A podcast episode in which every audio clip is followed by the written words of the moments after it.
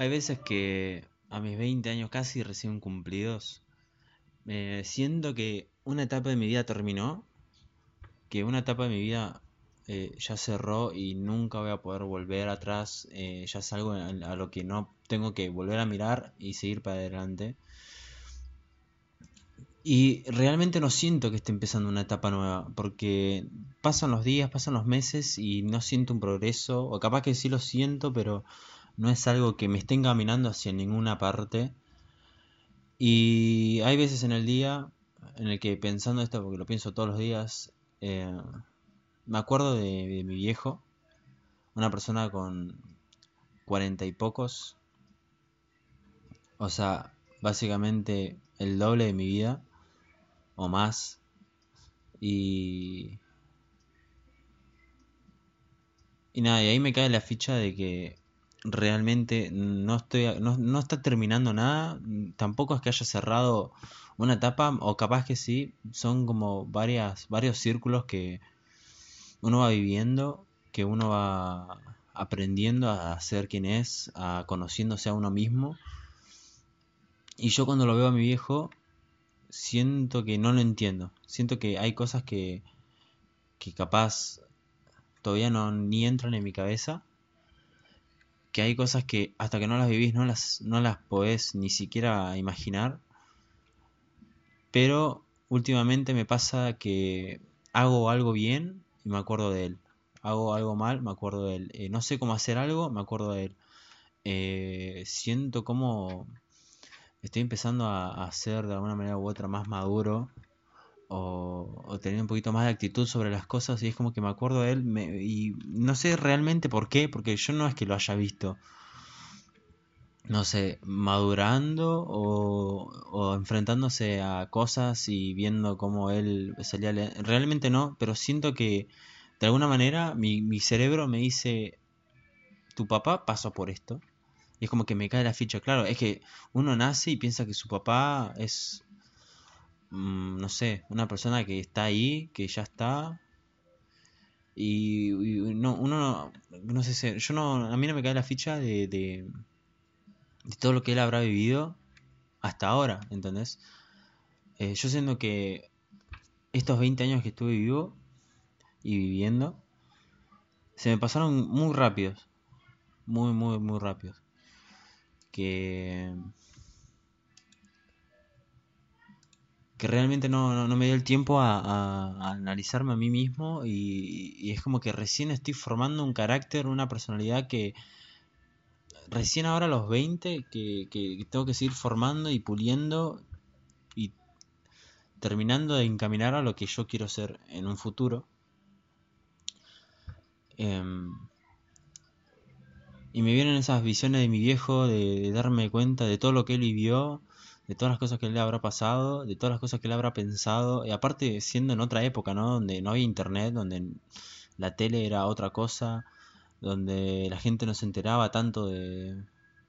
de, las cosas que pasaban, la difusión que hay hoy es completamente distinta.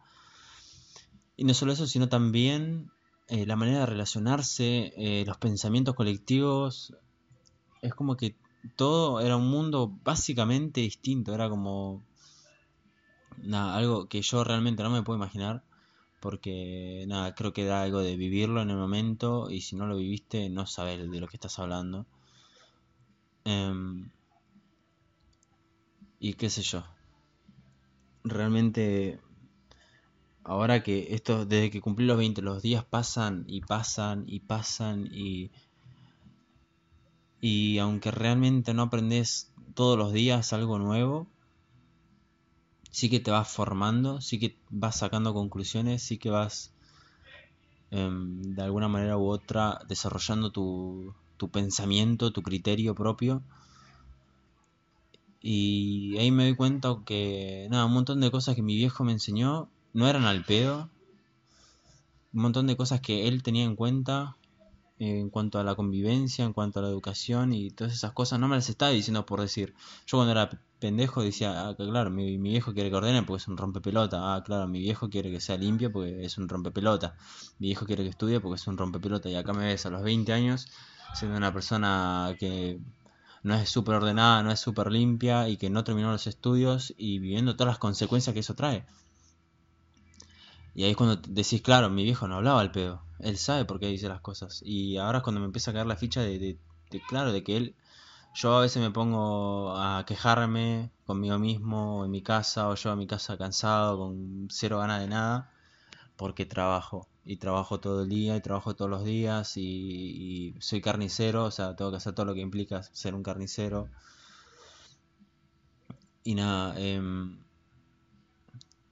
él estuvo en una situación creo que igual o peor que la mía, viviendo con una familia eh, no pudiente, saliendo a trabajar a, los pocos, a la, a la, poca, o sea, a una corta edad que creo que si no me equivoco a los 12 años ya tenía que empezar a, trabajar e ir al colegio y ver a sus hermanos. Y o sea eh, lo que yo hago no es ni una quinta parte de todo lo que él hacía teniendo mucha menos edad. Y acá es cuando realmente aparte de darle su mérito y aparte de, de entender y de que de nada, de darle valor a todo lo que mi viejo es hoy,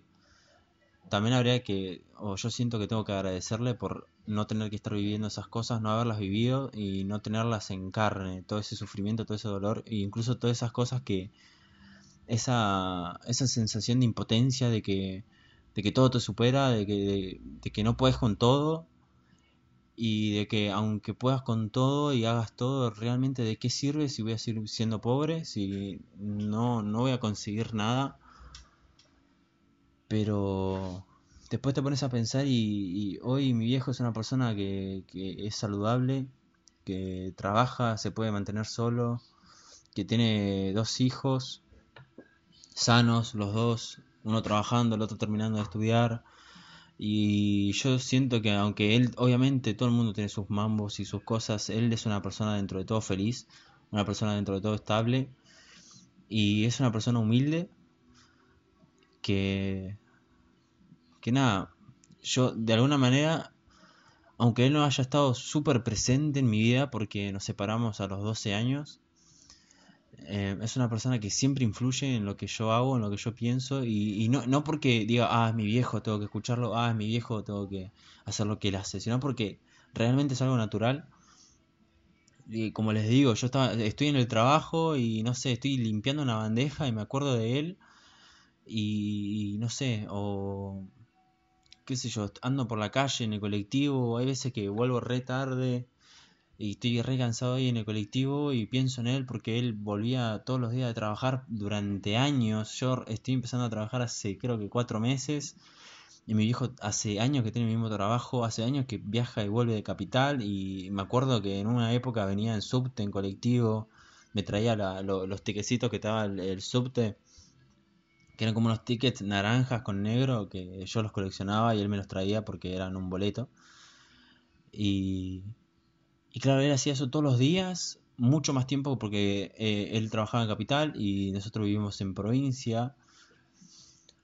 Y realmente es cuando te, das cuenta del esfuerzo que uno pone por sacarse adelante a sí mismo y a sus hijos, por salir a buscar el pan de una manera digna y que realmente supone un esfuerzo. Está bien que hay gente que, que, la sufre de verdad, hay gente que... O sea, están los dos extremos. Está la gente que tiene que salir a robar para poder comer y está la gente que tiene que salir a trabajar como negro para poder comer en el día. Como negro de una manera no... O sea, es un dicho normal acá en Argentina, así que no me rompa las pelotas. Pero básicamente salir a mulear, a, a, a ver qué carajo puedes rasquetear, y de dónde carajo puedes sacar plata, de dónde carajo puedes sacar una changa para poder comer y después, bueno, estamos nosotros, la gente, digamos, que, que es dentro de todo, em, no sé, suertuda o, afortunada de poder trabajar dignamente por un sueldo. Está bien que no es lo mejor, porque realmente, por más que, em, no sé, me parezca algo noble, realmente siento que yo como, no sé, pensador rebelde, si lo querés decir, pienso que salir a trabajar por un sueldo es una estupidez. Eh, pero es el mundo en el que estamos, es el mundo que funciona y es el mundo que va a seguir funcionando y es por eso que yo también salgo a lograr Es por eso que también todo el mundo sale a lograr, o todo el mundo que puede sale a lograr, y más en este tiempo complicado de la cuarentena. Pero bueno, ahí es cuando, qué sé yo, me doy cuenta de, de, todos los años que él estuvo yendo a trabajar todos los días, comiéndose siempre el mismo viaje, anda a saber las cosas que habrá vivido en su trabajo. Y nada, yo desde acá, este mensaje que realmente no, no va en ningún lado porque no, no preparé nada, estoy simplemente grabando porque siento que quiero hacerlo. Quiero agradecerte, Hernán, por darme la vida, por eh, de alguna manera u otra influir tanto eh, sobre mí, sin, sin, necesidad de tantas palabras realmente, porque como no nos vemos mucho, y, y, siempre estuviste, o sea, siempre estás, y siempre estuviste y siempre vas a estar, eso lo tengo más que claro. No es que yo digo, ah, nos separamos a los 12 años, no está tan presente, y yo no es que por eso diga que es un padre que no estuvo, sino que realmente siempre estuvo, siempre se ocupó de manera directa o indirecta. Y eso es algo que yo admiro, es algo que yo siempre voy a valorar y, que me parece realmente un regalo que me dio la vida, tener un padre que, que dentro de todo, de lo que él es y de lo que puede hacer, sigue estando, nunca me soltó la mano y sé que realmente siento que nunca me la va a soltar. Em, pero bueno, eso creo que es una, de alguna manera una bendición o, no sé, una fortuna de poder haber nacido en una época donde mi familia puede estar unida y se permite estarlo. Una, una familia que, que está, que, que, es presente, que está unida y que tiene mucho cariño y amor para darle a, tanto a los hijos como a los sobrinos, como a los primos, como a todos. Realmente siento que mi familia es una familia unida, que es una familia que está, que es una familia que, que, nos queremos entre todos y que pueden venir las, peores cosas que pueden llegar a, venirse y, y, de alguna manera u otra siempre vamos a intentar estar todos juntos. Pero bueno, hoy es el Día del Padre, hoy es el día de agradecer a nuestros padres, de, estar con ellos, aunque yo en este momento no pueda estar con él debido a la cuarentena. Nada, Ojalá que, en cuanto nos podamos juntar, eh, sin necesidad de palabras, porque bueno, él ya sabe y todo el mundo que me conoce sabe que yo eh, soy muy poco expresivo en cuanto se refiere a, relacionarse directamente con las personas por un tema de que, qué sé yo, me da vergüenza o, no sé realmente qué decir. Pero espero que nada, la próxima vez que nos veamos, que, me des un beso y estemos abrazados, eh, se pueda transmitir todo solamente en eso. Em, y que quede claro que estoy orgulloso de ser tu hijo, estoy orgulloso de quién sos y estoy orgulloso de, de nada, de poder seguir compartiendo con vos. Estoy muy, muy agradecido por tener un padre, un padre con todas las letras, porque mi padre, mi Hernán, mi viejo, es su nombre. Es un hombre trabajador, es un hombre honesto. Y es un hombre que, a pesar de tener todo alrededor, siempre siguió el camino de, estar bien. Por más que siempre se pegaba, se, pegaba sus patinadas también este viejo sátiro. Pero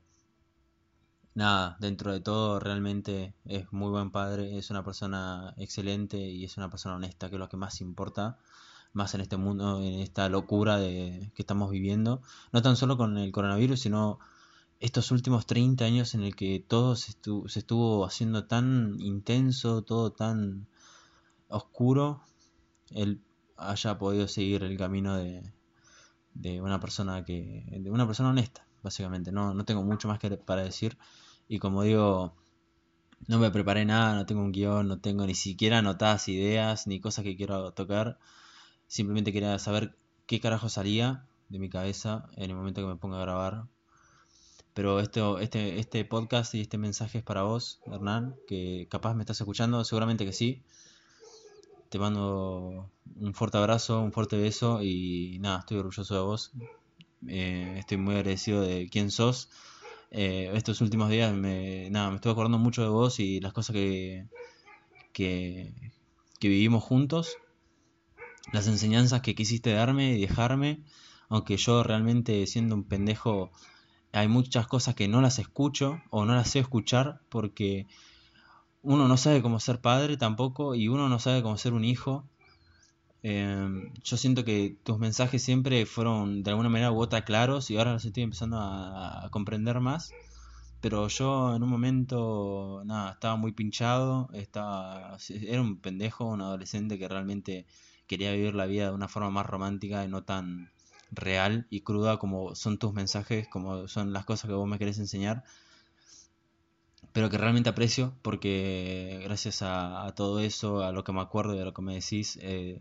puedo desarrollar una, un criterio crudo y real sobre la vida y eso yo siendo un piscis de mierda que todo el tiempo está buscándole la, el pelo al culo, todo el tiempo le está buscando eh, la fantasía a, todo. Pero nada, eh, gracias a vos puedo pisar tierra y darme cuenta de quién soy, a dónde estoy y a dónde quiero ir y a dónde no quiero ir y no quiero ni asomar la cabeza. Pero bueno, eh, básicamente Pero bueno, básicamente eso. Espero que todo el mundo que esté escuchando esto, que realmente van a ser poquitas personas, hayan podido pasar eh, este domingo con su padre, eh, hayan podido transmitirle todo lo que se le tiene que transmitir a los padres, que es seguridad de que están haciendo las cosas bien. Si tu papá está haciendo las cosas bien, transmitíselo. No hace falta ni con palabras, porque yo sé que es difícil expresarte. Eh, abiertamente, más con lo, los, lo, importante que son los sentimientos para los chicos de, de, de, esta, de, esta, de este siglo, de esta generación. Eh, son tan importantes los sentimientos que, nada, capaz ellos no lo, no lo entienden y nosotros no sabemos hacerlo entender. Pero tratemos de darle un mimo o al menos de, de, dejarlos eh, tranquilos de que están haciendo un buen papel de papá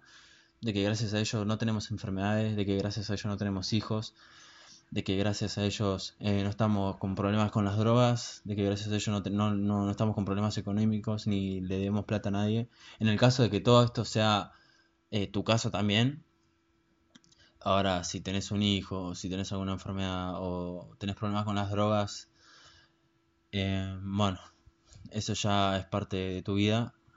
y realmente aunque sea algo malo, deberías tratar de pedirle ayuda a tus padres. Y nada, también habría que perdonarlos a ellos las, las reacciones que podrían haber tenido. Yo por suerte tuve un papá que realmente reacciones malas casi nunca. Hay gente que la tuvo más complicada, pero bueno, yo capaz soy un caso especial por tener un viejo y una familia en general bastante sana. y básicamente eso no tengo mucho más para decir. No, no, esto, esto está siendo grabado así nomás. Em, sin ningún, ya como digo, sin ningún tipo de guion, sin ningún tipo de preparativo. Y nada, espero haber tratado de, o sea, espero haber dejado claro el mensaje. Y espero que, nada, que valoremos todos a nuestros papás,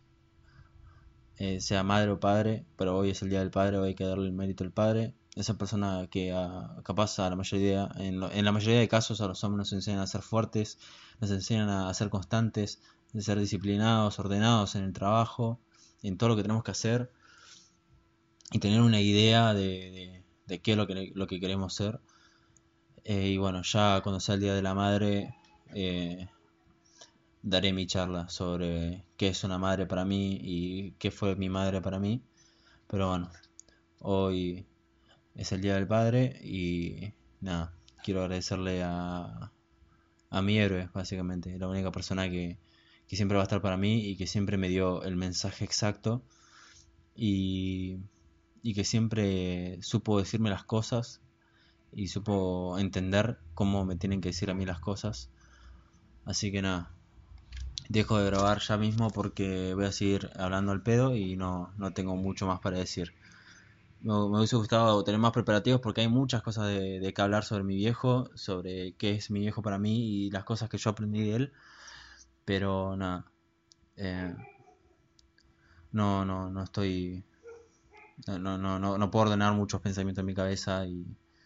y no, no sabría bien cómo guionar todo esto. Así que creo que lo mejor es hacerlo sinceramente y hacerlo, grabarlo y subirlo Así como viene siendo todo realmente, el prólogo y el primer capítulo de ASMR eh, fueron cosas grabadas así nomás. sin edición, por ahora sin edición y sin guionar mucho. Eh, así que nada. Te mando un saludo viejo. Le mando un saludo a todos y que, que pasen un lindo día al Padre. Esto fue ASMR y nos estaremos viendo en la próxima.